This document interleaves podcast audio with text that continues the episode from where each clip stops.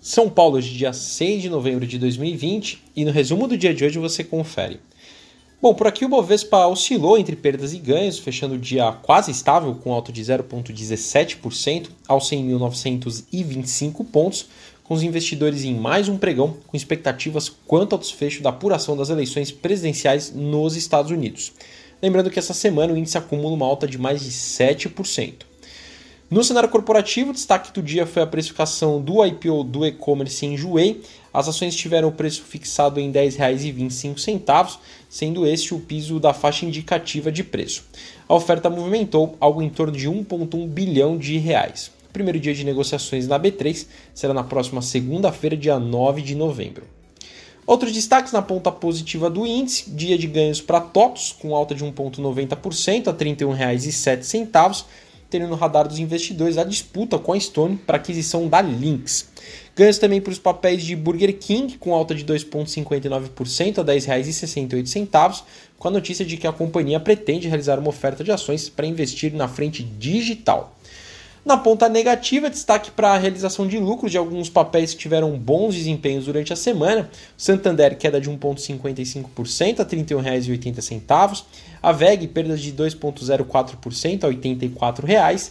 E a Suzano, caiu 2,73% a R$ 49,90. Hoje foi dia de relatório de resultados e revisão de preço das lojas Renner, emitido pela analista do BB Investimentos Georgia Jorge. Na opinião dela, os resultados vieram negativos, mesmo com a esperada queda em margens e receita, dado que o setor de vestuário ainda segue como um dos mais prejudicados diante da pandemia de coronavírus. O preço-alvo para 2021 foi revisado em R$ 47,10, com um viés neutro. Hoje os papéis da companhia fecharam em queda de 1,53% a R$ 41,90. Também foi dia de relatório de resultados do terceiro TRI e revisão de preço da tenda, produzido pela analista do BB Investimentos Camila Oliveira. Ela destacou que os resultados vieram positivos, com um número recorde de lançamentos, vendas e repasse. Preço para 2021 foi revisado para R$ 41,50 com viés de compra. Hoje os papéis da companhia fecharam em alta de 2,29% a R$ 30,79.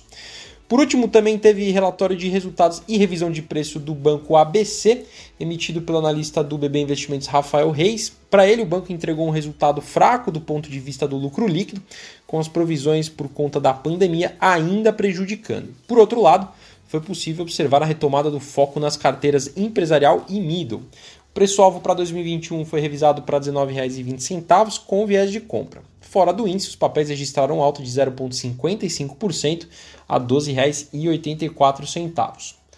Indo para o exterior, as ações asiáticas no positivo hoje, influenciadas pela proximidade do término das eleições presidenciais nos Estados Unidos, mas com os mercados da China em queda, com realização de lucro por parte dos investidores. No Japão, o índice Nikkei fechou em alta de 0,91% e o Xangai Composto, na China, com queda de 0,24%. Na Europa, depois das bolsas acumularem ganhos durante a semana, fecharam em queda hoje com os investidores também realizando lucros. O índice pan-europeu Stock 600 fechou em queda de 0,20%. Por fim, as bolsas americanas fecharam perto da estabilidade, com a expectativa pelo anúncio do resultado das eleições por lá. Mais cedo foi divulgado também que os Estados Unidos geraram mais de 630 mil vagas de emprego, superando a expectativa dos analistas, que era de 570 mil vagas. Dow Jones queda de 0,24%, S&P 500 caiu 0,04% e a Nasdaq alta de 0,04%. Bom, sou Fábio Capone do BB Investimentos. Diariamente estaremos aqui em Investimento em Foco, trazendo um resumo do dia do mercado para você. Até a próxima!